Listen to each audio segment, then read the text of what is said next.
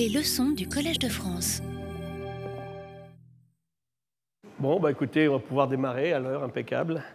Bonjour à tous et à nouveau, euh, merci euh, d'être fidèles à ces leçons après un, petit break la semaine dernière. Donc aujourd'hui, on va pas...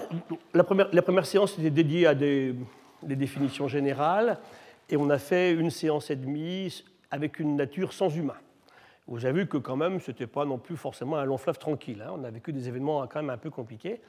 Et là, on s'est quitté la semaine, il y a 15 jours avec un humain qui venait d'arriver, et puis au bout d'un certain temps, qui avait domestiqué le feu, on l'a vu, qui avait été capable de faire beaucoup de bébés à une époque, parce que je vous disais maintenant, on se demandait avant quelle était la poule et l'œuf sur l'agriculture et puis l'élevage et puis une dissémination comme ça un peu importante des humains sur la planète. Ça a commencé avant, on va s'arrêter à ce moment-là. Et on va inventer agriculture, on va parler élevage tout, de suite là maintenant, et on verra après la progression justement sur l'état actuel, bien sûr, des questions qui nous préoccupent. Je ne sais pas si on peut baisser un peu de la lumière, peut-être sur l'image, ça sera plus joli. Alors, biodiversité, volet 3, je modifie un peu les titres par rapport à ce qui est écrit. Ce qui est écrit, je l'avais fait en mois de juin l'an dernier, je ne savais pas trop comment j'allais m'organiser, donc là c'est plus du vécu en temps réel. Hein. Donc aujourd'hui, la domestication à la révolution industrielle avec l'Anthropocène. Alors c'est vrai que la première machine à vapeur qui fonctionne inventée par des humains, c'est la locomotive. James Watt, en fait, c'est Denis Papin en France qui invente la machine à vapeur, mais il ne l'a pas du tout appliquée à des choses qui étaient fonctionnelles sur le terrain. C'est James Watt aux États-Unis, un petit peu avant la Révolution française, qui fait la première locomotive. On va pouvoir faire bouger quelque chose par une énergie vraiment tout à fait particulière.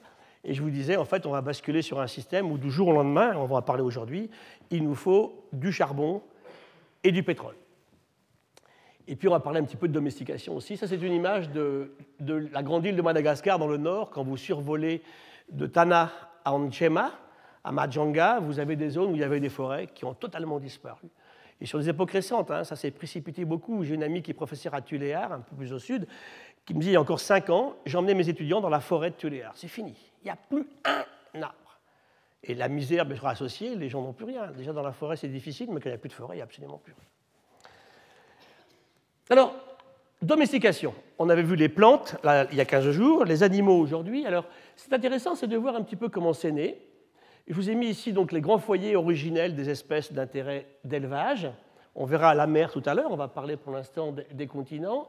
Avec, ça, c'est un travail de Jared Diamond que vous connaissez bien. Diamond, c'est lui qui a fait le livre Collapse en 2006 effondrement en français, où il raconte justement le, rôle des sociétés sur leur propre effondrement. Il analyse les vikings du Groenland, il analyse l'île de Pâques, on en parlera tout à l'heure, c'est un joli exemple, la Chine actuelle, les États-Unis actuels, et c'est intéressant d'y réfléchir. En fait, comment nous-mêmes on contribue à un système qui ne peut qu'être amené à s'effondrer, à des échéances qui sont différentes. Comment on peut contrôler ceci? C'est une vraie question qu'on se pose aujourd'hui, hein, bien sûr. Alors, au niveau agriculture, Diamond nous fait laisser une revue générale sur ce que l'humain a fait depuis, on a vu à peu près 12 000 ans. Hein, je vous disais, donc les, premières traces effectives d'animaux transplantés par des humains, c'est Chypre et l'Asie du Sud-Est. Hein. On a des collègues du muséum, l'équipe de Jean-Denis Vigne, qui travaille là-dessus. Il y a 11 400 ans, on trouve les premiers cochons sauvages amenés par des humains à Chypre. Donc on les amène avec des bateaux. Hein, et on va commencer à les élever. La même chose également pour l'Asie du Sud-Est aussi. Mais on verra tout à l'heure que le premier animal domestiqué, c'est le chien, à partir du loup. C'est une très belle histoire, l'histoire de la connivence entre le chien qui vient du loup et l'humain. Donc ici, les foyers originels donc, sont effectivement... Alors en jaune, donc c'est là où aujourd'hui sont développées des zones importantes de culture et d'élevage, et en orange sont les zones originelles d'où venaient les plantes ou les animaux d'intérêt domesticable, je dirais. Et vous voyez que ce n'est pas toujours la même chose. Hein. On n'a pas grand-chose qui sort de l'Europe. Le lapin, le lapin est domestiqué en Europe de l'Ouest, hein, mais tout vient d'ailleurs. Hein. Ça veut dire que vous avez des grands foyers, bah, le croissant fertile évidemment. Tout à l'heure, on me posait sur le seigle, sur l'or, sur le blé. Vous avez la Chine, qui a été un foyer important aussi, la Papouasie ici, l'Afrique de l'Est, l'Afrique centrale ici, sous, subsaharienne, sahélienne, l'Amérique du Sud, avec ici des exemples fabuleux, que serait aujourd'hui l'agriculture sans la pomme de terre, par exemple, sans la fraise. Hein. La fraise vient aussi du Chili. Et puis un peu plus au nord, le maïs, la tomate, la courge, hein, qui viennent tout ça du Nouveau Monde, du Centre-Amérique actuel ou de l'endroit où sont aujourd'hui les États-Unis. Donc vous avez des zones sur lesquelles l'humain va s'appuyer sur une biodiversité naturelle. Et je vous avais dit la dernière fois que au niveau agricole, au départ, n'imaginez pas du jour au lendemain des champs organisés. Il y a un profond mélange pendant des milliers d'années entre des plantes sauvages et des plantes qui commencent de plus en plus à être domestiquées. Mais les vrais cultivars, comme on les connaît aujourd'hui, c'est récent, hein, c'est 150 ans, hein, c'est le milieu du 19e siècle à peu près. Alors, sur les animaux, c'est intéressant de regarder comment ça s'est passé, parce que, regardez, le cheval et le zèbre. On n'a jamais réussi à domestiquer les zèbres. On a essayé, hein, ça ne marche pas. Vous mettez dessus, je ne vous raconte pas, hein, c'est du rodéo à chaque fois. Hein. Jamais un zèbre a accepté effectivement qu'un humain reste derrière sur son dos. Bah, c'est comme ça. On n'a toujours pas réussi à domestiquer les zèbres. Ici, le, mouflon, le mouton. On a resté avec le mouton, on n'a pas du tout réussi avec le mouflon. La chèvre, asiatique et européenne, la chèvre des rocheuses aux États-Unis, impossible à domestiquer. Ça a été essayé, bien sûr, ça a été tenté. Hein. Réfléchissez à ces humains, moi je mets toujours ça à mes étudiants. Pensez, je pense que c'était un mâle, pour faire un truc comme ça, c'est plus un mâle qu'une femme, je crois, qui est monté sur un cheval sauvage. Il s'est fait jeter par terre, piétiner, évidemment. Hein. Il est resté, il a repris ce cheval, il s'est installé dessus, et le cheval a été effectivement, pour l'humanité, une fabuleuse, d'une fabuleuse connivence sur un... Tant qu'il n'y avait pas de machine à vapeur qu'on verra tout à l'heure, l'étalon, c'était le cheval animal. Hein. On passera au cheval vapeur avec la locomotive que j'évoquais tout à l'heure. Ici, je vous ai mis le, renne avec ici un, cerf, par exemple, une vache avec un buffle africain, et ici en plante, je vous ai mis un amandier et un chêne. C'est-à-dire que, en fait, dans la diversité qui était offerte à l'humanité, vous avez des espèces qui se sont prêtées à la domestication, d'autres non, pour des tas de raisons différentes. Tout à l'heure, on verra l'aquaculture. Moi, je me suis beaucoup intéressé.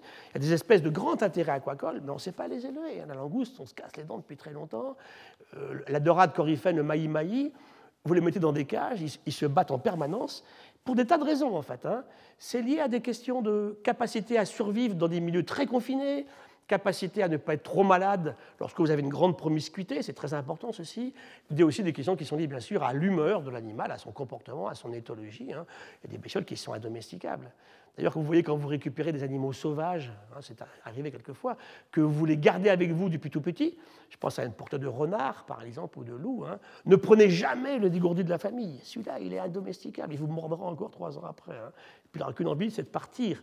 Vous allez prendre le, le souffretot de la famille qui peut-être acceptera au bout d'un certain temps de vivre avec vous. Donc tout ça, c'est très subtil en fait. Hein. Ensuite, les voies de domestication ont varié selon le nouveau monde ou l'ancien monde.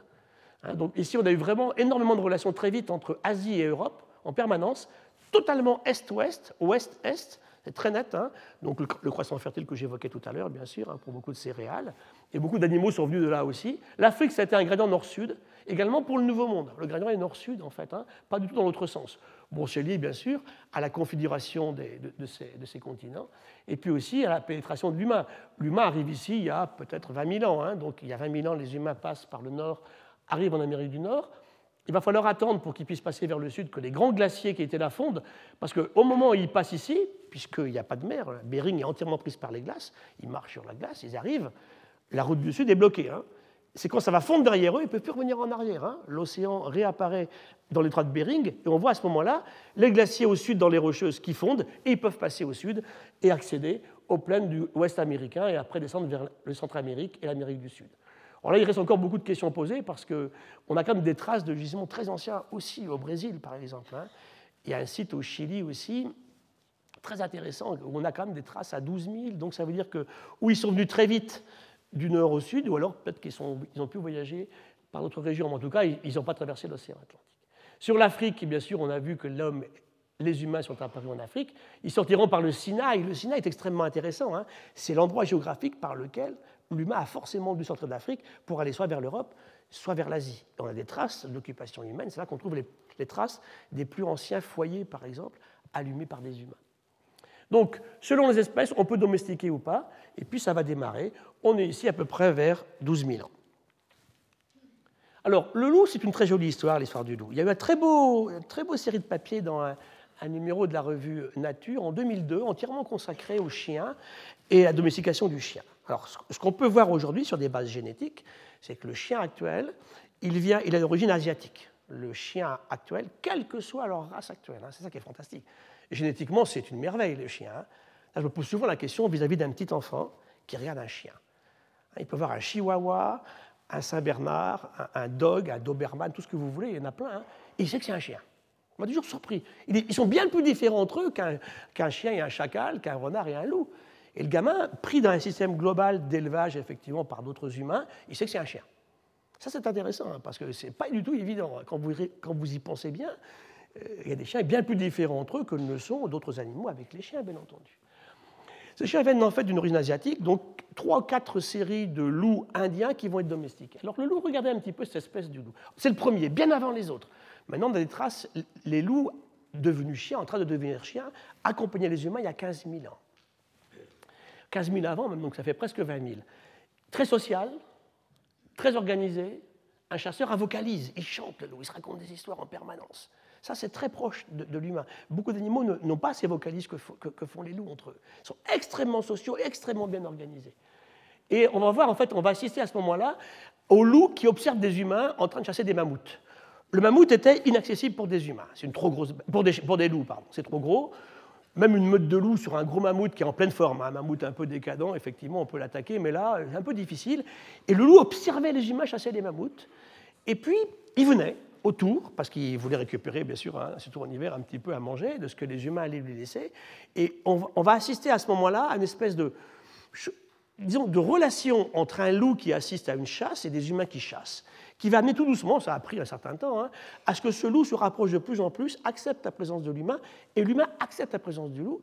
Bien sûr, il comprendra que le loup peut l'aider, effectivement, dans la recherche, bien sûr, d'animaux sauvages qu'il va commencer à chasser. Et ça, vers 30 000 ans, on pense qu'il aurait pu y avoir les premières relations entre les loups, les humains et les mammouths. Vous savez que c'est le seul animal connu au monde aussi qui a, élevé des enfants. Hein. ça a été démontré. Il y a plein de cas. En, les enfants loups, j'en connais pas d'autres, hein, espèces animales, vraiment on a pu démontrer qu'ils avaient élevé des enfants humains. En Inde, c'est arrivé plusieurs fois. Il y a une histoire en France aussi qui s'est passée à une époque, qui est assez bien documentée. Donc le loup peut accepter une présence de l'humain de façon exceptionnelle. Pour qu'une louve accepte d'allaiter un bébé humain, c'est très particulier. Hein. Tarzan, il n'a pas, été, pas été allaité, Tarzan, par une femelle de chimpanzé ou de gorille, ça ne marche pas. Il y a une histoire terrible, par contre, vous savez que dans l'histoire de Nîmes, cette horrible histoire des années 70, où un Américain avait, prétendu qu'il n'y avait pas de différence entre, les chimpanzés et les humains, il suffisait de les élever de la même façon. Il a trouvé une fille assez cinglée, je pèse mes mots, pour allaiter un bébé chimpanzé en moment que son petit garçon. Et c'est une catastrophe, cette histoire-là, hein, parce qu'ils ont humanisé ce bébé chimpanzé, qui a grandi comme un chimpanzé. Donc au bout de deux ans, je ne vous raconte pas la force du chimpanzé par rapport à la force du bébé humain. Et puis on s'en est débarrassé. Ça s'est très mal terminé. Il a fini dans des, comment, des, expériences pour des, produits pharmaceutiques. Et quand il retrouvera sa, mère, en fait, cette femme qui l'avait élevé, il la tuera pas, il la défigurera. Il va lui arracher les oreilles, il va lui arracher la joue, mais il ne la tue pas. Il aurait pu la tuer. Et il est fini. Nîmes, il meurt en 2002, hein, c'est une histoire assez récente. Ils en ont fait un film qui est mais absolument poignant. Vous avez honte d'être un homo sapiens quand vous regardez l'histoire de Nîmes. Donc le loup, c'est différent. Symbiose entre le loup et l'homme, le chien, et les premières domestications vraiment avec des chiens constants avec les humains, sur les lieux de chasse, qu'on retrouve dans les zones de sépulture, hein, c'est à peu près 15 000 ans. Alors, ce papier dans la nature on nous dit que génétiquement, il démontre effectivement que ces, loups viennent de, Chine. Et il montre aussi que le, loup a des capacités, le loup devenu chien, que n'ont même pas les chimpanzés. Vous allez voir quelques expériences faites il y a une dizaine d'années.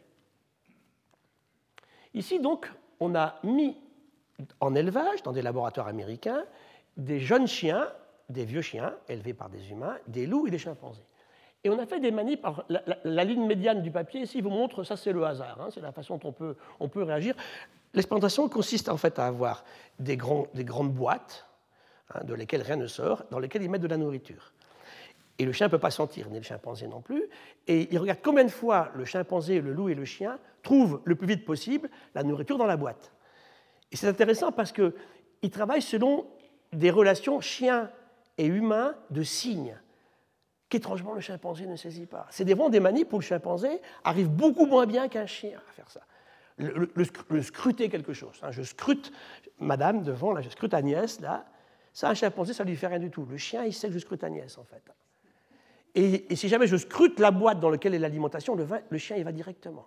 Ce qui est incapable de faire un chimpanzé. C'est le hasard. Il répond au hasard, le chimpanzé. Alors, il avait donc scruter, gaze, point, c'est pointer, je fais ça, là. Je montre la dame là-bas au bout.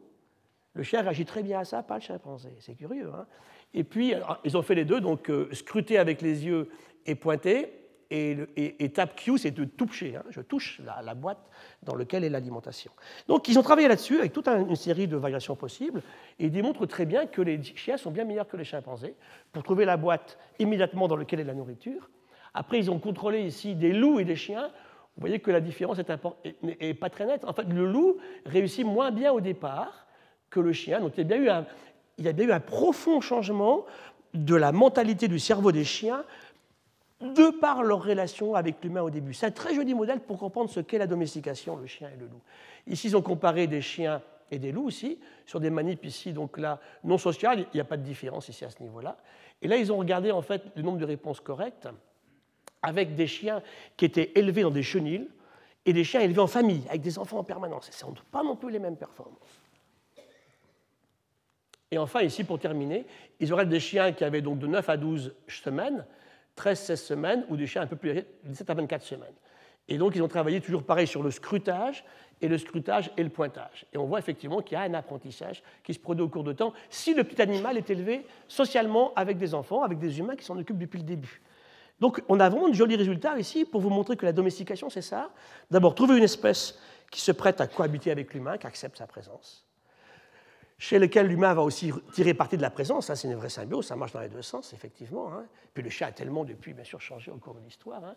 Et là, il démontre très bien qu'ils sont partis sur 654 races de chats domestiques de toutes les régions du monde, et ils montrent que 95% de leurs séquences sur, ces bestioles leur montrent bien qu'ils sont partis de quelques bases génétiques de loups qui vivaient en Asie et que le chien domestique, effectivement, accompagnait l'homme vers environ 15 000 ans. On est vraiment sur un thème intéressant, la conclusion du papier, effectivement, qui montre que le, processus de domestication est vraiment lié à des interrelations sociales et cognitives, hein, des possibilités, effectivement, du chien qui ont convergé et qui ont fait du chien, effectivement, cet animal que vous connaissez aujourd'hui très particulier.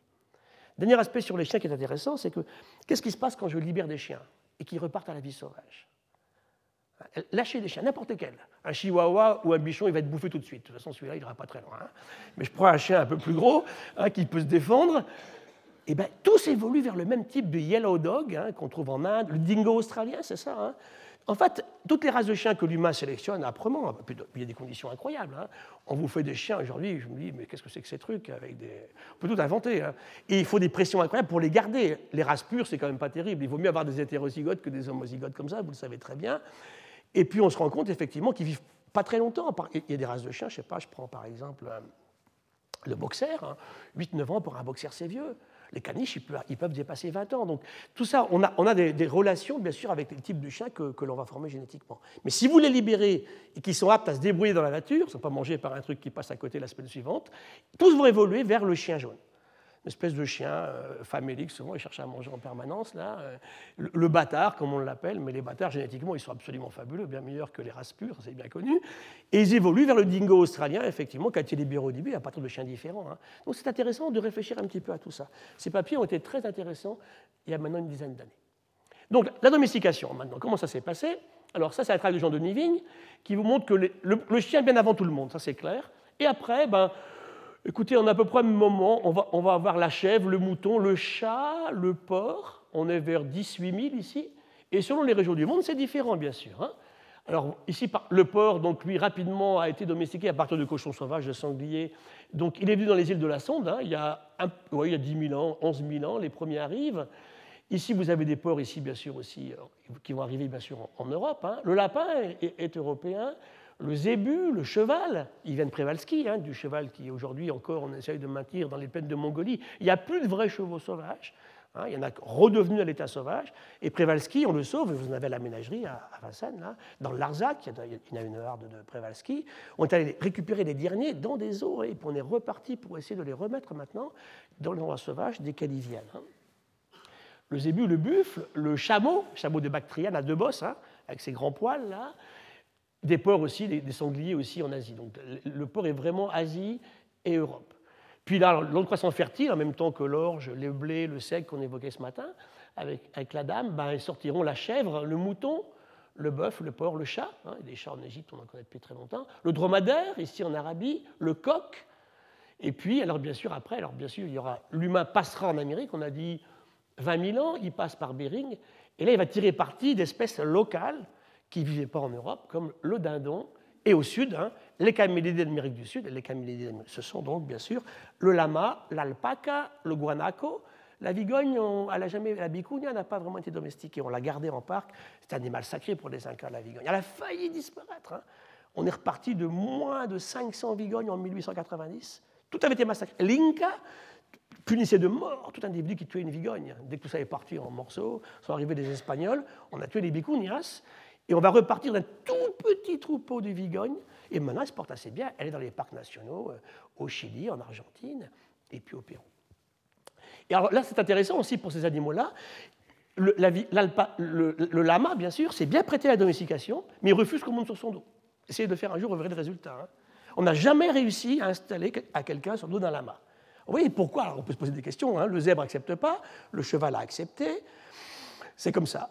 Il accepte une certaine charge, hein, et dès qu'on dépasse à, quelques, un kilo près, il se roule par terre. Donc voilà. Alors que les chevaux, bah, le baudet, on, connaît ça, charger le baudet, on est allé comme ça. Tout ça, c'est extrêmement intéressant pour comprendre comment, par itération, hein, l'humain n'avait pas de dessin initial, il voulait avoir des animaux domestiques, hein, pour l'aider, d'abord les manger, bien sûr, évidemment, bien que le chat et les chiens, je ne pense pas qu'au départ, ils étaient domestiqués pour qu'on les mange. Il y a des gens qui mangent des chats et des chiens aujourd'hui, mais c'est un peu particulier. Au départ, le but était bien sûr tout à fait différent.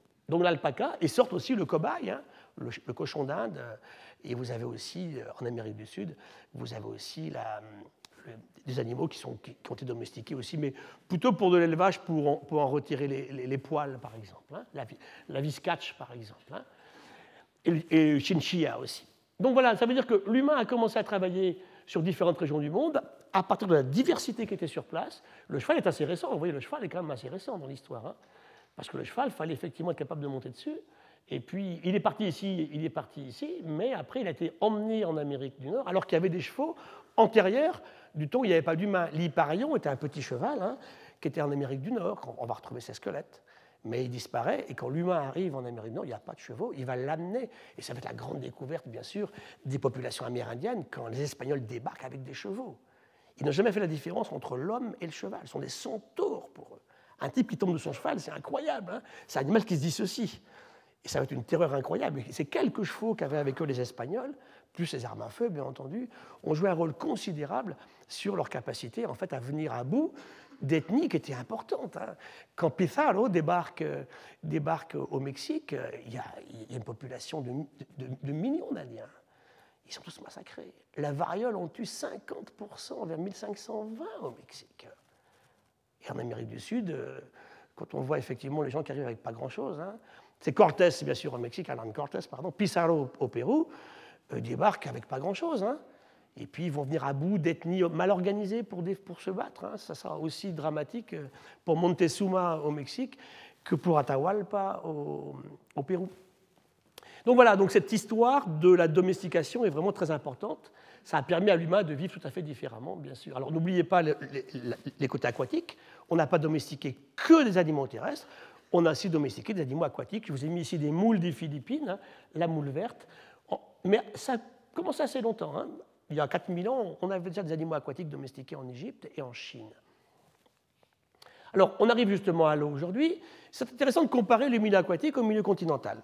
L'humain n'est pas un animal aquatique, c'est clair. Donc au départ, on mangeait. Hein. Les préhistoriens me disent qu'on n'a pas, de, de preuve formelle que les humains mangeaient des animaux aquatiques avant 50 000 ans. Ça me fait bien rigoler, attendez.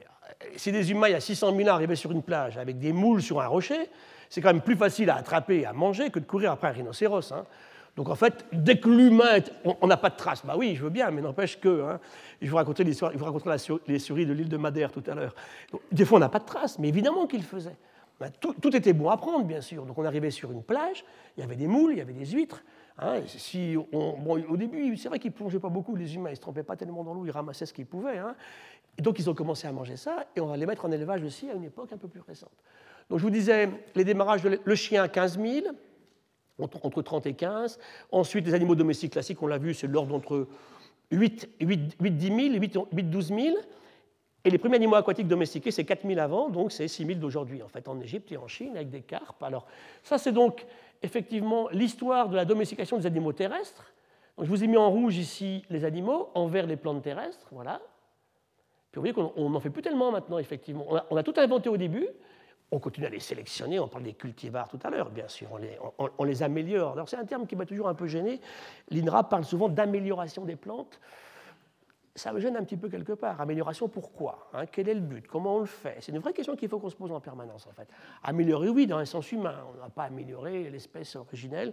Question sur laquelle il faut qu'on réfléchisse un petit peu au niveau éthique aussi aujourd'hui.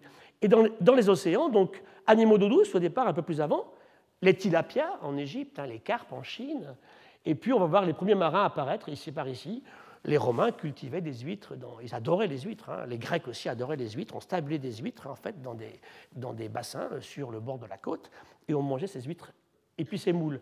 Et par contre, l'explosion est rapide. Et ce qui est intéressant aujourd'hui, c'est de voir effectivement que si ça a démarré bien avant, on domestique beaucoup plus d'espèces aujourd'hui de plantes marines ou d'eau douce que de plantes terrestres ou d'animaux terrestres. Et aujourd'hui, c'est vrai que vous consommez combien de viande hein? Je ne sais pas, allez, 6 par an? Entre les oiseaux et puis les mammifères. encore, vous allez peut-être une fois aller manger du kangourou, je veux bien, trouver un, restaurant avec du bison à Paris et de l'autruche. Voilà. Hein. Donc on a fait des gros efforts. Dans l'eau, vous mangez énormément d'espèces. Rien que vos crevettes que vous achetez, il y a au moins 7, 8, 10 espèces différentes. Vos huîtres, il y en a au moins 3 ou 4. Coquilles Saint-Jacques, on les importe de partout. Donc vous voyez que dès qu'on est passé au milieu aquatique, sur le milieu terrestre, on a condensé nos efforts, on s'est concentré sur quelques espèces choisies dans la biodiversité plantes et animaux. Il y, a, il y a 3 ou 4 plantes qui font 50% de la biomasse de plantes consommées. Hein. Vous connaissez, on en a vu, hein. le riz, le blé, bien sûr, le maïs. Sur le milieu aquatique, c'est tout à fait différent. Aujourd'hui, on produit à peu près un peu moins de 20 millions de tonnes de culture d'algues dans les océans. Il y a 1 million par la pêche et 19 millions par l'aquaculture. Et ce sont des dizaines d'espèces d'algues différentes, des vertes, des brunes, des rouges.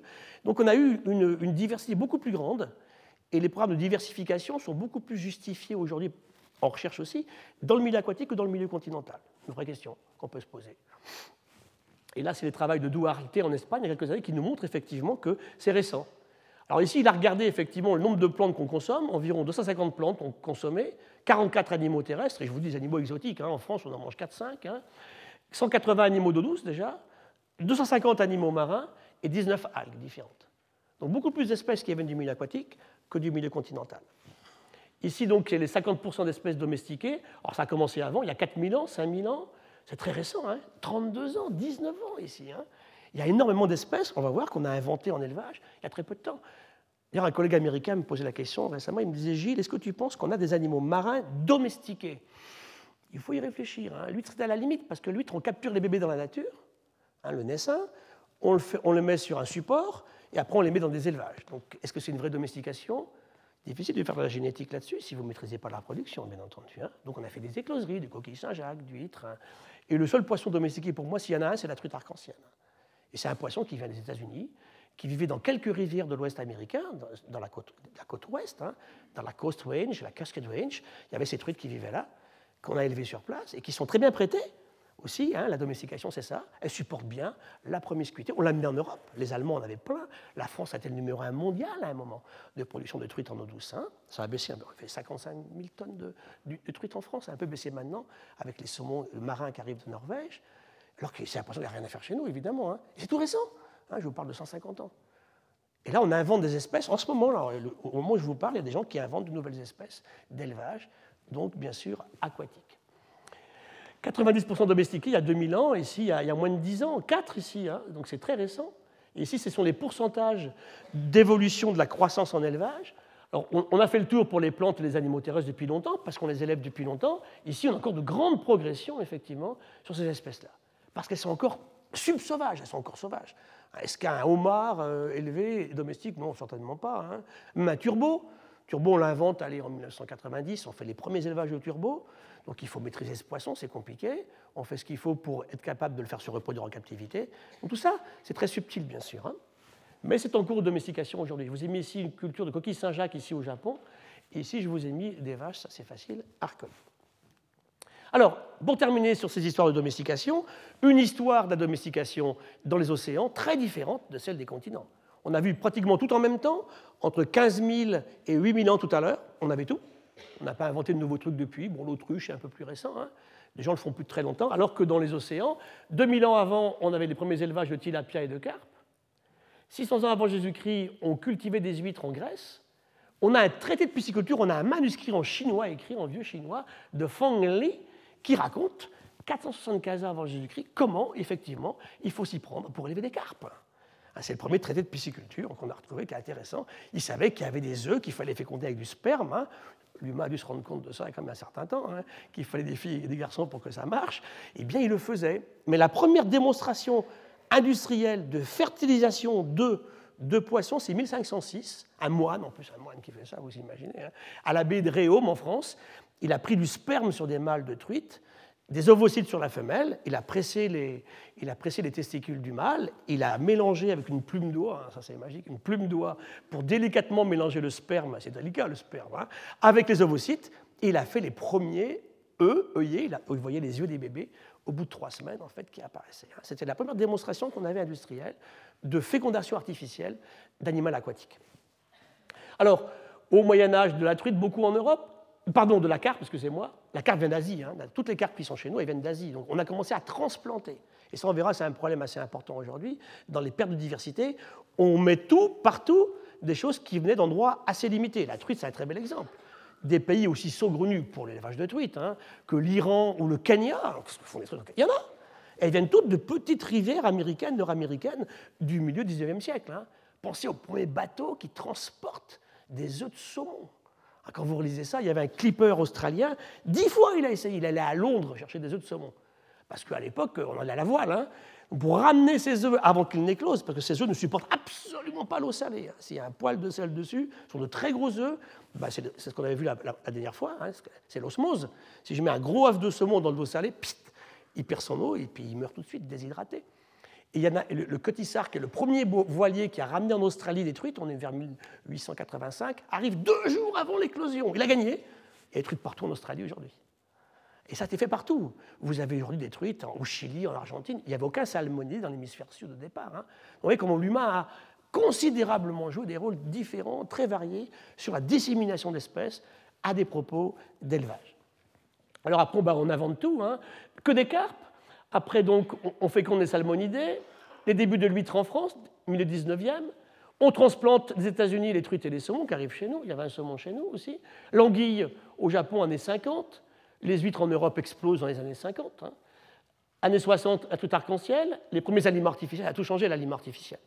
Pensez qu'au départ, quand vous regardez une carte de la pisciculture, vous avez les ports de pêche.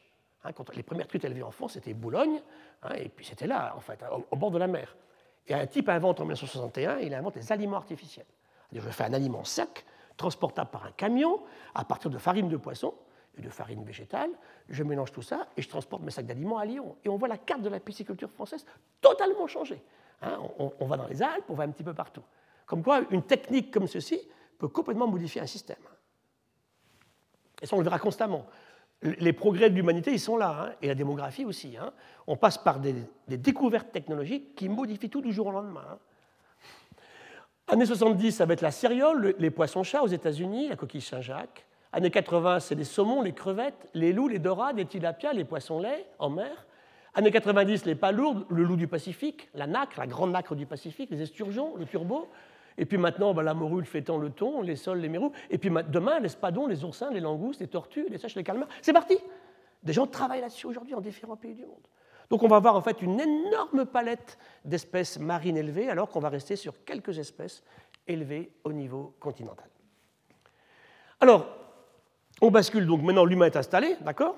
Il est sur notre planète, il, a, il s'est cultivé, il s'est élevé, et puis il barre partout. On a dit, à cette époque-là, il ne reste que Homo sapiens. Hein. Il n'y a plus que nous. Une espèce, et on dit souvent, c'est vrai, tous égaux, tous différents. La génétique des humains nous montre entre eux qu'on est tous différents. C'est ça, c'est ça l'intérêt. Mais nous sommes une seule espèce, hein, absolument féconde, absolument partout. Alors, ici, c'est les questions qu'on nous pose souvent. En fait, vous nous dites, je vous l'avais dit, dans les grands musées du monde, nous avons aujourd'hui un peu plus, on a, basculé il n'y a pas longtemps, de 2 millions d'espèces qui sont connues. Elles sont dans les musées, 2 millions d'espèces, très bien. Mais la question réelle, il y en a combien finalement autour de nous? Hein, Je vous disais, dans la pièce, là, il y a bien plus d'espèces que Homo sapiens, et puis je sais pas, peut-être qu'il y a une souris au Collège de France, une araignée dans le coin. Là. Il y a bien plus de trucs que ça. A des bactéries, on avait dit, il y a des acariens, il y a des, tardigrades qui se baladent un peu partout, effectivement. Hein. Et cette vraie question est importante parce que comment mettre en évidence des pertes de biodiversité sur le nombre d'espèces si on n'a pas le nombre d'espèces? Et malheureusement, chaque fois qu'on fait un inventaire, on sait qu'il est, très partiel en fait. Aujourd'hui, chaque fois qu'on donne un chiffre, il est forcément faux. On est largement en dessous de la réalité. Pour combien de temps? Et quand on dit aujourd'hui les espèces s'en vont à un rythme dramatique, on avait dit au millénium. Le millénium, je vous avais dit en 2000, les chefs d'État se réunissent en Islande et décident de faire une grande étude mondiale sur l'état mondial de la planète et des écosystèmes. On appelle ça Millennium Ecosystem Assessment. Il y a eu en tout un peu moins de 1400 scientifiques du monde entier, de tous les pays du monde qui ont travaillé, et en 2005 qui rendent leur rapport. Et ils disent la diversité sur le critère du nombre d'espèces, on verra ce que ça vaut plus tard, on avait parlé aussi la première fois, hein, nous dit que la diversité s'en va à un rythme, il disait de 100 à 1000 fois plus vite que ce qu'on a calculé sur les 500 derniers millions d'années. On a revisé un peu à la baisse ces chiffres, c'est de 300, c'est pas très glorieux. Hein. Ça veut dire que l'humain interfère sur ces milieux. Alors, comment on mesure un tel chiffre? Dans la mesure où on ne connaît pas le nombre d'espèces, c'est quand même un peu compliqué. Hein. Simplement par la disparition de surface. Chaque fois qu'un kilomètre carré de récif corallien s'en va, blanchi, ou détruit par la dynamite ou par le cyanure, on pêche comme ça, ou chaque fois qu'un kilomètre carré de forêt tropicale d'Amazonie ou d'Asie du Sud-Est ou d'Afrique s'en va, ça correspond à peu près à tant d'espèces. Donc on fait un calcul absolument global. Et les gens qui veulent répondre à ces questions, quand ils parlent des espèces, on n'arrive pas à s'en sortir. Donc là, ils ont une idée, en fait, c'est de partir sur les taxons au-dessus. On a pris ici donc les familles, les espèces, les genres, les familles, les ordres, les classes et les phyla. Hein. Les phyla, c'est les grands groupes animaux ou végétaux. Et là, effectivement, c'est un peu plus facile pour voir un petit peu comment ça part. Et on a estimé comme ça, alors ce que ça vaut, hein, c'est vraiment un grand coup de serpe. Hein. On estime la diversité réelle d'animaux, de plantes, de virus, de bactéries, de champignons et de protozoaires qui nous accompagnent aujourd'hui encore avec nous de l'or, quelque chose entre 10 et 20 millions d'espèces. Et c'est là que c'est terrible, surtout pour un président de grand musée, c'est que on décrit à peu près 16 000 à 18 000 espèces nouvelles par an. J'ai regardé, depuis, depuis 15 ans, ça ne bouge plus. 16 000, 18 000. On découvre 700 espèces par an nouvelles en Europe, hein, c'est pas fini. Hein. Chaque année, il y a 700 nouvelles espèces découvertes en Europe. Hein. Il y a plusieurs en France. Hein. Beaucoup d'insectes, plus de la moitié d'insectes. Et en fait, à ce rythme-là, supposons qu'il y en ait 20 millions, on en connaît deux, il reste 18 à trouver, il me faut 1000 ans. 1000 ans pour simplement être capable de dire demain, dans un grand catalogue, sur la Terre aujourd'hui vivent 20 millions d'espèces qui s'appellent. On n'a pas le temps.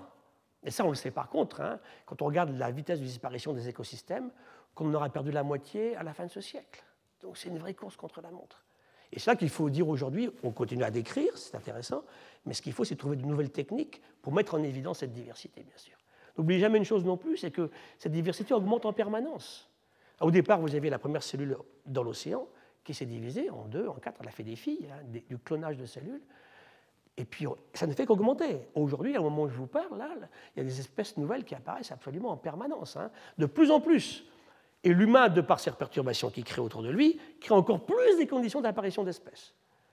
Donc le bilan devrait être magnifique. Manque de chance, comme on détruit les écosystèmes au fur et à mesure, elles n'ont pas le temps d'apparaître. Souvent on me pose la question, vous nous dites des espèces disparaissent, mais combien apparaissent?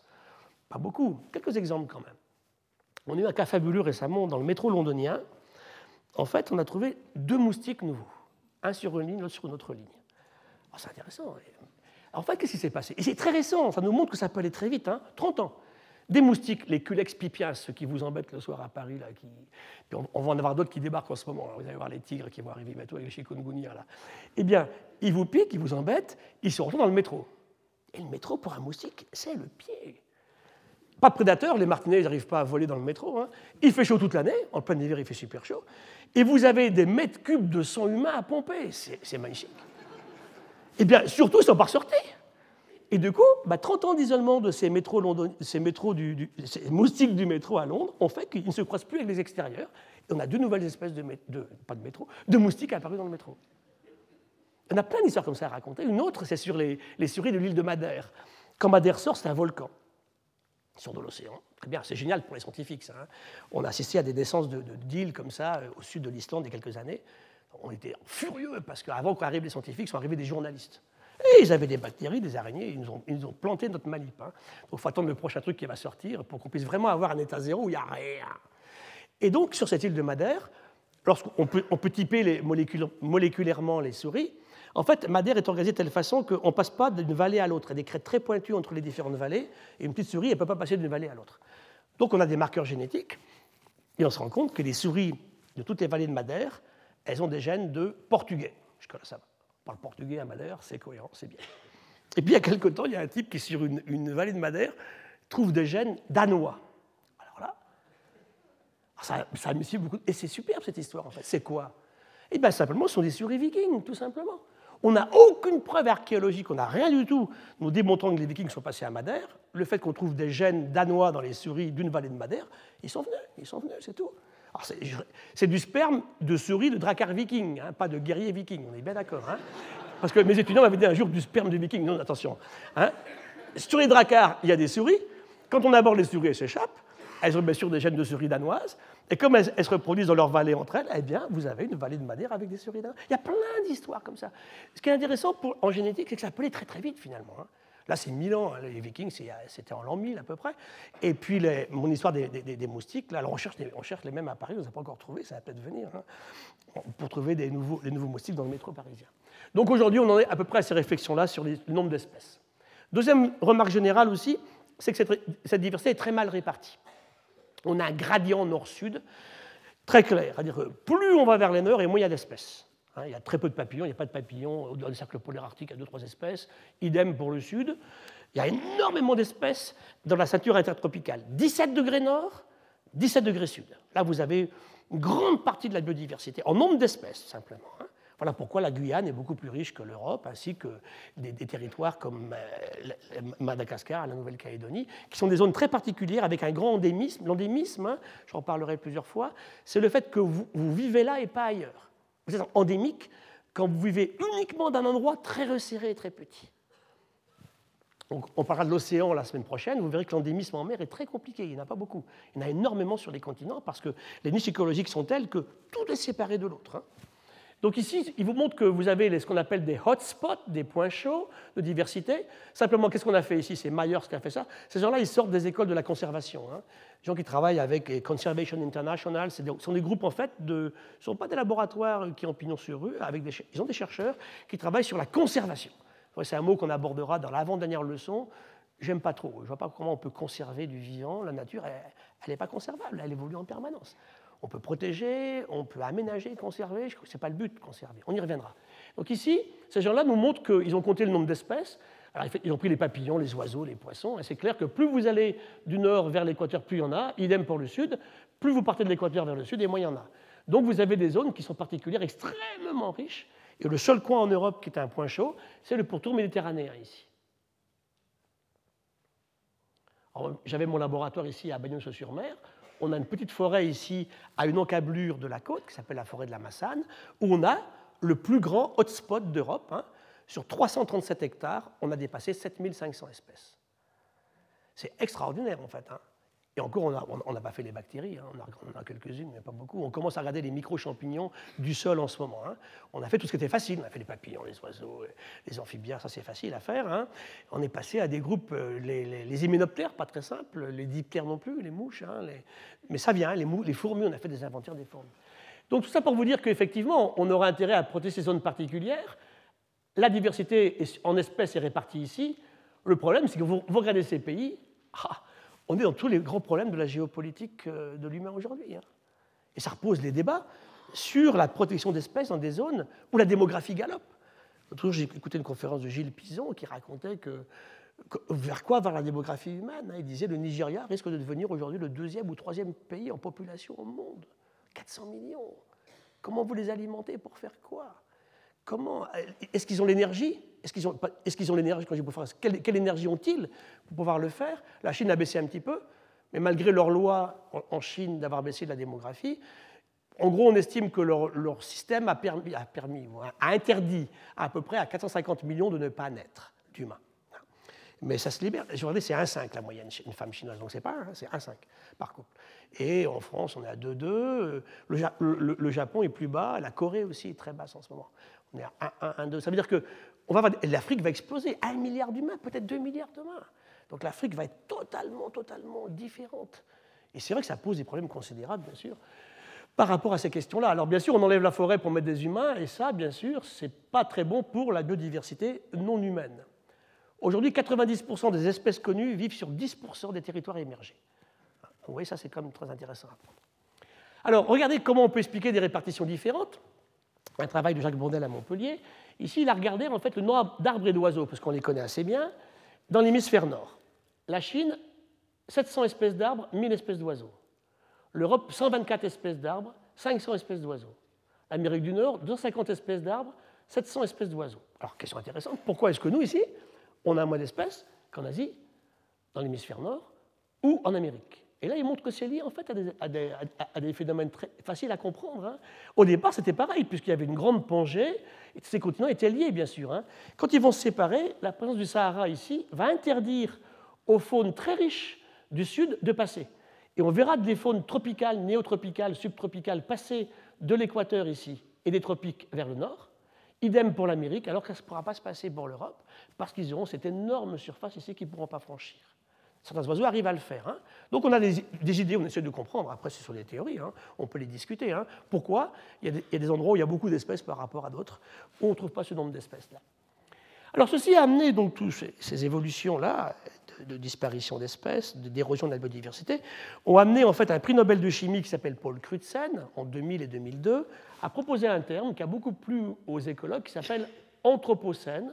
Donc littéralement, si je traduis ceci, c'est la durée de l'histoire de la Terre durant laquelle le plus puissant moteur de l'évolution n'est plus ce qu'on avait vu depuis le début de nos cours, qui était la longueur du jour, euh, le sel de l'océan, vous vous en souvenez, la température de l'air ou de l'eau, mais la présence d'une espèce avec ces animaux domestiques. Hein, donc vous prenez l'humain avec ces animaux domestiques qu'on a vu tout à l'heure, tout ça fait une influence considérable sur l'environnement. Et on voit qu'en trois siècles, hein, les humains multipliés par 10, je regardais depuis 1950, trois fois plus d'humains qu'en 1950, trois fois plus. Alors après, vous pouvez lire ça, c'est les travaux de Robert Barbeau dans son livre de 2006. On émet du dioxyde de soufre, on, fixe de l'azote sur les champs pour les amendements agricoles, on émet du CO2, du méthane, on a transformé 40% des terres pour faire de l'agriculture aujourd'hui, on utilise plus de la moitié de la ressource en eau pour l'humain. Hein. C'est-à-dire qu'il reste, si je prends l'humain et ses animaux domestiques, il ne reste même pas la moitié de l'eau pour tout l'ensemble de la diversité qui n'est ni humaine ni animale domestique utilisée par les humains. Ce n'est pas un partage très équitable, hein, vous le reconnaissez. Hein. Ensuite, donc, ce que disait Robert Barbeau en 2006, l'homme peut très bien avoir un rôle sur les cycles biogéochimiques planétaires, sur la structure, la stabilité et la productivité des écosystèmes, sur la composition des faunes et des, fleurs, on va le voir en permanence, sur la physiologie, la démographie et la génétique des espèces vivantes, et enfin sur sa santé à lui et sur sa qualité de vie à lui, à Homo sapiens, en permanence. On va prendre deux exemples, la mer d'Aral et l'île de Pâques. La mer d'Aral, regardez ces images. 1954, 64, 87, 97, 2002. En fait, on a pompé de l'eau dans une mer intérieure pour irriguer des champs de coton. Coton qui n'a rien à faire là. Hein. Une plante qui a été introduite, bien sûr, dans la région. Et on a asséché une mer. Alors, bien sûr, ce lac qui était intérieur En plus, il y a une très forte évaporation dans ces régions du monde, parce qu'en fait, ils sont alimentés uniquement par des fleuves. Hein. Il, y a il, y a très peu de pluie. Et on est arrivé à un désastre. Ça, c'était des ports de pêche. On a fait ces images fabuleuses. Regardez ces bateaux de pêche. Ils sont dans le désert aujourd'hui une pollution effroyable. Les niveaux de mortalité infantile sont aussi forts que les pays africains les plus défavorisés. Ça a touché les pêcheurs, il y avait 60 000 pêcheurs, ils ont disparu. 44 000 tonnes de pêche, elle a disparu. Il y avait 24 poissons, il en reste 4. Il y avait 173 oiseaux, il en reste 38. 150 millions de tonnes de poussière toxique émises chaque année. 2 millions d'humains touchés, dans la différence totale. Alors ça s'améliore un petit peu en ce moment. Ils ont fait un petit peu attention. On va revenir un peu la mer d'Aral. Mais l'exemple est démonstratif. C'est absolument effroyable ce que peut faire Homo sapiens, l'homme qui sait. Il est capable de faire ça. C'est comme des types qui ont quand même été capables en 96 de donner à manger à des vaches des cerveaux de moutons malades. Hein. Eh ben ça, c'est Homo sapiens qui a fait ça aussi. Hein.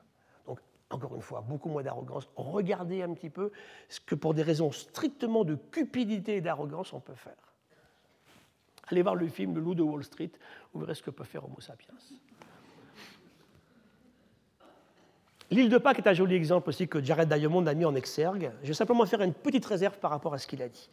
L'île de Pâques, On la découvre vers l'année 850 à peu près. Maintenant, ça s'est bien documenté. Des humains arrivent. Fabuleux l'histoire de l'île de Pâques. Ils sont polynésiens, hein. ils, viennent, ils viennent de l'autre côté, ils ne viennent pas du tout d'Amérique. Thor Heyerdahl, quand il a fait sa magnifique expédition du Kontiki, hein, ce radeau en balsa qu'il a construit après la guerre, il est allé du Pérou de Callao jusqu'aux îles du Pacifique. Bel exploit sportif, mais aucune réalité scientifique. Ce n'était pas comme ça que ça s'est passé du tout. Maintenant, on pense plutôt l'inverse, c'est que ces types-là, s'ils avaient pu trouver l'île de Pâques, ils n'ont pas raté l'Amérique du Sud, hein, de l'autre côté. Hein. Donc ils l'avaient trouvé avant. Et les murs cyclopéens qu'on trouve effectivement à l'île de Pâques sont antérieurs aux murs cyclopéens que faisaient les Incas à Sacsayhuaman au Pérou. Donc intéressant à y réfléchir. D'ailleurs, ils avaient le camoté avec eux à l'île de Pâques. Le camoté, il vient d'Amérique du Sud. Ces gens-là étaient d'abord là en Amérique du Sud, et après ils ont trouvé l'île de Pâques. Donc ils trouvent l'île de Pâques. Des hommes, des femmes, sur de, grands bateaux, on imagine 400 personnes, pas de chiens, ce qui est rarissime. Tous ces gens-là ont des chiens, les chiens sont morts en route. Et voilà pourquoi on pense qu'ils sont arrivés qu'une seule fois. On pense que s'ils étaient venus plusieurs fois, les chiens auraient fini par arriver à l'île de Pâques. Quand les Européens les retrouvent, il n'y a pas encore de chiens. C'est eux qui vont les amener. Ils vont amener des moustiques aussi d'ailleurs, hein. plein de trucs, des, grillons, un tas de trucs qu'on va amener, qui n'ont rien à faire là, mais c'est comme ça. Donc, ils trouvent l'île de Pâques, paradis terrestre. Hein. Elle est couverte, on connaît, 32 plantes quand ils découvrent l'île de Pâques, on a retrouvé dans les pollens fossiles, et il y a un arbre qui s'appelle Sophora toromiro qui recouvre l'île de Pâques.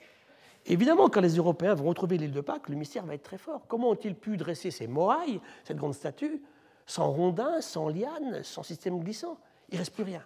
Mais ils les avaient à l'époque. On les a bien trouvés. Donc Sophora toromiro va être sauvé in extremis par Thor en 56, 56, quand il y va, il ramène quelques graines de Sophora Romiro et on le sauve au jardin botanique de Kew Garden à Londres et en France à Menton. Le jardin botanique de Menton, on a sauvé les Sophora Romiro qu'on essaye de ramener là-bas maintenant, mais ça ne marche pas. On a fait 3-4 expériences, on n'arrive pas à ramener Sophora à l'île de Pâques. Pour les Pascons, c'est fabuleux, on en pleure. Hein. Quand il va revenir leur arbre ancestral qui a été bouffé par les chèvres, les cochons, les poulets qu'on a amenés sur l'île, c'est absolument effroyable. Donc on s'installe, et puis rapidement, on va commencer à occuper la population en faisant des grands travaux, et on va dresser ces moailles. Alors le premier moaille date à peu près de l'an 1000. On a à peu près 1000 moailles connues à l'île de Pâques, 986, qui sont dressées ou en cours de, finition direction de la falaise sur les carrières, hein, au Rano Raraku. Et donc, ces moailles. Alors, une grande question, pourquoi on a fait des moailles il, y a des, hypothèses de fous. Vous relisez dans les 60s euh, Robert Charroux, par exemple, ou un Suisse s'appelle Eric von Däniken, des folies totales. Il y avait des volcans, on mettait le moaille dans le volcan, le volcan crachait le moaille qui allait se planter là où il devait être. Enfin, extraterrestres. Alors là, ça a été, la, libération totale. Plein d'extraterrestres partout qui avaient amené des mois et civilisations absolument venues d'ailleurs. Les humains ne peuvent pas faire ça. Et là, j'aime bien l'archéologie réaliste, moi, où on fait avec des humains actuels quelque chose qu'aurait pu se faire il y a quelques siècles. Hein. On a pris des types, de l'huile de coude, on a pris des morailles, des patates écrasées. Ils avaient du camoté, ils avaient des pommes. C'est super glissant des pommes de terre. Hein. Moi, je me rappelle d'une manif de paysans à Brest un jour. Eh ben, en voiture, quand vous avez des patates écrasées sur la route, c'est pire que la glace. Hein. Donc ça marche très bien. Des rondins, ils avaient des cordes, ils avaient des liens, bien sûr, et ils ont dressé leurs moailles, tout simplement. Alors pourquoi ils les faisaient après des grandes questions? Alfred Métro découvre l'île en 1933 avec la vacherie, son copain, et il, trouve encore des outils en place. En 1933, il y avait encore une île de Pâques quasi pas regardée. Les Chiliens l'annexent en 1888 sans que personne ne s'en émeuve. Ça n'a rien à voir avec le Chili, ce truc. Hein. Il n'y a aucune histoire géologique ni historique de relation avec le Chili. On parle castellano parce qu'il y a la police chilienne et l'armée chilienne qui sont là-bas aujourd'hui, mais ils l'ont annexé comme ça. Et à l'époque, personne n'a rien dit, un petit caillou perdu dans l'océan Pacifique, parce qu'en fait, les premiers découvreurs sont quatre. Hein. Le premier qu'ils trouvent, c'est un capitaine hollandais qui s'appelle Jacob Roggeveen. En plus, Roggeveen, c'est assez fabuleux, parce que vous, vous imaginez trouver l'île de Pâques. Alors moi, je trouve ça. retrouver l'île de Pâques, où sont les Pasquans. Première remarque, ils décrivent tous. J'ai lu tous les journaux de bord des quatre grands découvreurs du Pacifique de l'île de Pâques. Ils racontent comment ils trouvent les Pasquans. Quand on lit le journal de bord de Roggeveen, d'abord, lui, il n'est même pas descendu à terre. Ça, ça me rend malade. Vous trouvez l'île de Pâques, il ne descend même pas à terre. Autre temps, autre mœurs, hein. il reste sur son bateau pendant trois jours. Et c'est son second, Charles Bérins, qui descend à terre et qui nous laisse les traces de ce qu'il a vu. Les Pascons se mettent à l'eau, de beaux gaillards, de belles femmes qui nagent et qui viennent échanger avec eux. Donc déjà, premier doute très fort sur le fait que c'était les premiers Européens qui voyaient. Hein. Parce que vous imaginez, si les Martiens débarquent ici à côté tout à l'heure, je pense qu'on sera en émoi un peu plus fort que ce qu'on décrit des Pasquans qui, la première fois, voient effectivement les, navires de Roggeveen. On est le jour de Pâques de l'an de grâce 1722, hein, donc on appellera en, hollandais Osterinsel l'île de Pâques.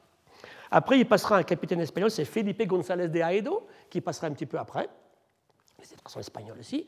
Après passera donc bien sûr le grand homme du Pacifique, James Cook. Il va rester une semaine. Et Cook a avec lui un interprète tahitien qui comprend le pasquon. Donc on arrête de me dire que ces gens-là viennent d'ailleurs que de la Polynésie, bien entendu. Ils parlent leur langue. Et enfin, le dernier arrivé, c'est notre Français à nous, Jean-François de Gallo, comte de la Pérouse, débarque à l'île de Pâques avant d'aller terminer euh, sur les rochers de Vanicoro un peu plus tard, et décrit aussi, on voit que sur 70 ans, là, entre le camp de bord de Roguevin et celui de, de, la Pérouse, ça s'est fortement dégradé. Et on arrive à la théorie de monde trop de bébés, les ressources disparaissent, et c'est le collapse, sur une île de laquelle on ne peut plus repartir. Quand on a coupé le dernier arbre de l'île de Pâques, alors d'abord, n'imaginez pas que les types l'ont fait sans. Il n'y a pas eu le type le sabre entre les dents, on va couper tous les arbres. C'est ce qu'ils ont fait, mais sur un certain temps. Et on le lit dans les séries fossiles aujourd'hui. Donc j'ai deux archéologues du muséum qui sont Catherine et Michel Orliac qui passent leur vie là-bas et qui ont fait deux carottes de sondage dans les deux cratères de volcans, le Rano Kao et le Rano Raraku. Et là, on lit 18 000 ans de l'histoire de l'île de Pâques. On a le climat successif qui se suivent, hein, qui, se succèdent dans le temps. Il y a beaucoup de volcans, il y a du volcanisme il y a 2 millions d'années. Ce sont des îles qui sortent du fond de l'océan. Et l'île de Pâques est vraiment très particulière. Pourquoi? Parce qu'il n'y a aucun autre endroit sur la Terre où, quand vous êtes dessus de l'île de Pâques, si vous enlevez les humains qui sont avec vous, les humains les plus proches sont aussi loin. 4000 km. Il n'y a rien à moins de 4000 km. Ici, dans l'amphithéâtre ici, du Collège de France, 4000 km, je ne suis pas très loin du Labrador, j'ai largement dépassé l'Oural et je suis largement au sud du Sahara. Hein. Là, non, il n'y a rien. Et ces gens-là, en fait, partent de, de, Hiva, il y a toutes les légendes du vieux roi Otu Motua, hein. je pourrais vous en parler pendant des heures, qui effectivement a rêvé que son île allait disparaître sous un tsunami, et donc il emmène son peuple sur une nouvelle île, l'île de Pâques. Il savait qu'elle était là, ces gens-là, sinon il n'aurait pas trouvé. Il débarque dessus, s'y installe. Et une fois qu'il n'y a plus d'arbres, on ne peut pas revenir en arrière. Et effectivement, on va se rendre compte que ces statues vont les ériger entre l'an 1000, un peu avant l'an 1000 et l'an 1300. Il y en a qui ont été érigées récemment. Hein. Il y en a qui datent en fait de, juste avant l'arrivée des Européens, 1700, 1650. On dresse encore des murailles, on en construit encore. Alors nous, on lit très bien l'arrivée de l'humain, la déforestation dramatique d'un arbre qui disparaît. Ensuite, on brûle les souches, les charbons de bois. Il y a plein de charbons de bois dans les gisements parce qu'on brûle les souches des arbres qui restent en place. Et puis c'est le collapse après, donc on voit les charbons. La population, on pense qu'ils auraient peut-être pu être entre 20 et 30 000 vers 1680, donc avant que n'arrivent les Européens. là, ça plus. On est trop nombreux sur des ressources qui ne sont plus là. Pas de bateaux, pas d'arbres, pas de bateaux, pas de bateaux, pas de pêche. Or, du bord de l'île de Pâques, il n'y a rien à pêcher. Les grandes tortues qui pêchaient, les grands espadons, les grands thons rouges, il fallait les chercher au large, ils pas sur la côte. Et donc, c'est le collapse. Ils sont arrivés qu'avec des poulets. Le seul animal qu'ils avaient, c'était les poulets. Ils avaient du camoté, la patate douce, ils avaient des bananes, du thé, du kurkuma, du santal. Ils avaient l'arbre à pain et le coco, mais qui ne vont pas s'adapter à l'île de Pâques. Le climat n'est pas propice. Donc leurs arbres sur lesquels ils vivent en permanence en Polynésie, ils les perdent très rapidement. Et donc ils vont manger du poulet pendant mille ans. Il y a des poulaillers partout sur l'île de Pâques, partout, partout, partout. Bouffer des poulets. Puis quand il n'y a plus de poulet à bouffer, ben, ça va se terminer assez mal cette histoire-là, puisque là on pense à ces populations-là, et quand Pierre Loti y passe, il, laisse un très beau texte qui s'appelle Reflet sur la sombre route. Il, reste 105 parce qu'on alors qu'ils ont peut-être été, je vous dis, 8-10 000 en 1680, pillés, rançonnés. Parce que les quatre grands découverts dont je vous ai parlé, ils, avaient, des, ils avaient des buts paisibles, mais après arrivent les pirates. Les trafiquants de tous ordres, on viole les femmes, on les tue. Il y a ces pauvres filles emmenées en plein Pacifique qui se jettent du bateau en mer pour ne pas. Elles ont marre d'être violées, évidemment. Donc elles vont disparaître comme ça. Il y a plein d'histoires horribles d'humains à l'île de Pâques. On leur amène les moustiques, parce qu'on refait l'eau des baleiniers avec de l'eau qui est contaminée, on balance l'eau sur l'île, là-dedans il y a des larves de moustiques qui vont s'installer. Il y a un Allemand qui adore les, grillons, en 1914 il amène des grillons sur l'île de Pâques, il y en a partout aujourd'hui. C'est le nôtre, quand, quand je le trouve, c'est le grillon que j'ai dans mon jardin. Hein. Et bien il a été amené par un type, euh, les, époux font une côte bout, passent la guerre de 14, ils sont à l'île de Pâques, donc chacun fait un peu ce qu'il veut, et puis ça se termine par le collapse généralisé. Le Chili l'annexe, alors qu'elle aurait, dû être hollandaise, espagnole, anglaise, britannique ou française, eh ben, elle est chilienne. Puis les Chiliens ne sont jamais occupés de l'île de Pâques jusqu'à une époque récente. Quand les Américains ont décidé en 87 de faire un aéroport à Angaroa, et pourquoi ils ont fait l'aéroport? C'était la base du retour des, navettes spatiales. Il n'y a aucun aéroport dans cette région-là. Ils s'est dit si un jour on a un crash avec une navette, ils ont demandé au gouvernement chilien qui a accepté de construire effectivement l'aéroport d'Angaroa. Et là, ils vont un petit peu sortir de leur isolement total. 4000 hein. km, ça fait, ça fait des jours de bateau. Hein. Et le drame qu'on vit aujourd'hui, j'ai écrit un papier il y a quelque temps dans la revue Espèce, où je raconte qu'on est en train de vivre. On avait dit à l'époque, en 99, maximum 6 000 visiteurs par an. C'est ce que peut encaisser l'île. 70 000 en, 2000, en 2011. Et l'île collapse. Ça devient une monstrueuse poubelle. Hein. Pour éliminer une poubelle qu'on a 4000 km d'un terrain vague, il faut quand même le faire. Et on est en train de recréer la même histoire pour des raisons de surfréquentation touristique. Une histoire terrible, de Pâques. C'est un bel exemple. Alors, ça s'est fini assez mal. Si je traduis Anakai Tangata, en français, c'est quelque chose comme la grotte où sont dévorés les hommes, où sont mangés les hommes. Ils ont fait les Manutara, les frégates ici. C'était l'oiseau en fait fétiche qui se reposait à Salaï Gomez au nord et qui venait nicher tant qu'il y avait des arbres. À l'île de Pâques, il n'y a plus d'arbres, ils ne reviennent plus. Et Métro raconte une terrible histoire. En 1933, il a un bateau. Et donc, il emmène quelques pasquants sur le petit motu qui est en face, là où il faisait la cérémonie de l'homme oiseau. Il dit J'emmène ces types-là. Il y avait quelques frégates, il y avait des œufs, ils ont tout bouffé en 10 minutes. Ils ont bouffé tous les œufs. Il dit L'humain ne change pas. Il dit J'ai rien eu le temps de faire quoi que ce soit. Ils sont installés, ils ont mangé les œufs de frégates qui étaient sur le petit. Alors, est-ce qu'elles vont revenir les frégates? Je ne sais pas. Même histoire un peu différente mais intéressante. Deux îles des Salomon et des Cook. Mangaia, c'est la même histoire que l'île de Pâques, en beaucoup plus rapide. On la découvre beaucoup plus tard, vers 1250, à peu près à l'époque où on découvre la Nouvelle-Zélande. Hein. On les découvre en revenant de l'Est. Ces gens-là sont partis vers l'Est. C'est Peter Buck qui appelle ces gens-là les Vikings du soleil levant. C'est un archéologue néo-zélandais, il a fait des très beaux textes sur le Pacifique. Il y a très peu de cas, deux connus, où l'humain a migré vers le soleil levant. L'humain migre toujours partout vers le soleil couchant. À part l'invasion mongole du Japon et puis l'histoire des Polynésiens qui partent vers l'est, dans le Pacifique, donc ils les appellent les Vikings du soleil levant. Et Mangaya, il trouve l'île. En deux siècles, ce qui s'est passé à l'île de Pâques sur 1000 ans. Il collapse, mais la différence, c'est que vous n'êtes pas trop loin. On repart en arrière, on a des bateaux et on va ailleurs. Notre ami archéologue qui est à. On a deux amis du muséum qui sont archéologues, l'un à Tahiti et l'autre à Nouméa, nous raconte effectivement qu'il y a des milliers d'îles du Pacifique avec des traces d'activité humaine. Il n'y a plus d'humains dessus aujourd'hui, ils sont partis, ils sont venus, ils sont partis. Et de pas qu'on n'a pas pu repartir. Alors, Ticopa, c'est intéressant parce que Ticopa, c'est une toute petite île des Salomon du Sud, où là, l'humain s'est installé et le pouvoir en place s'est rendu compte que ça allait mal. Et c'est ça qu'il faut, il faut, réfléchir à ça aujourd'hui. On dit mieux vaut prévenir que guérir. Qu'est-ce qu'ils ont fait? Des trucs horribles. Hein. ils ont obligé des humains, des femmes, des enfants, ils avaient des chiens et puis des poulets sur des bateaux à repartir, à quitter l'île sans espoir de retour. Ou pire, ça ne marchait pas, c'était pas suffisant. Et bien on s'est mis à tuer systématiquement tous les seconds enfants.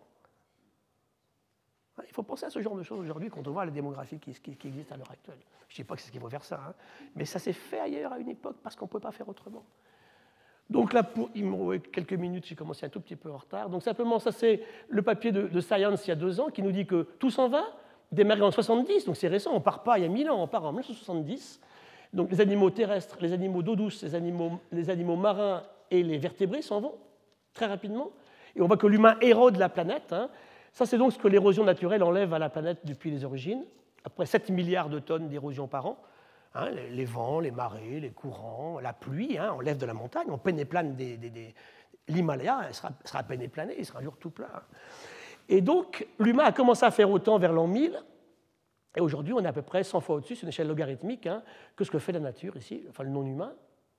Et je vous avais dit, effectivement, durant la leçon inaugurale, aujourd'hui, si je prends la masse de tous les individus, de tous les mammifères aujourd'hui, l'humain et ses animaux domestiques, avec ses cochons, ses chevaux, ses chiens, ses chats et ses moutons, il fait 90% de la biomasse des mammifères.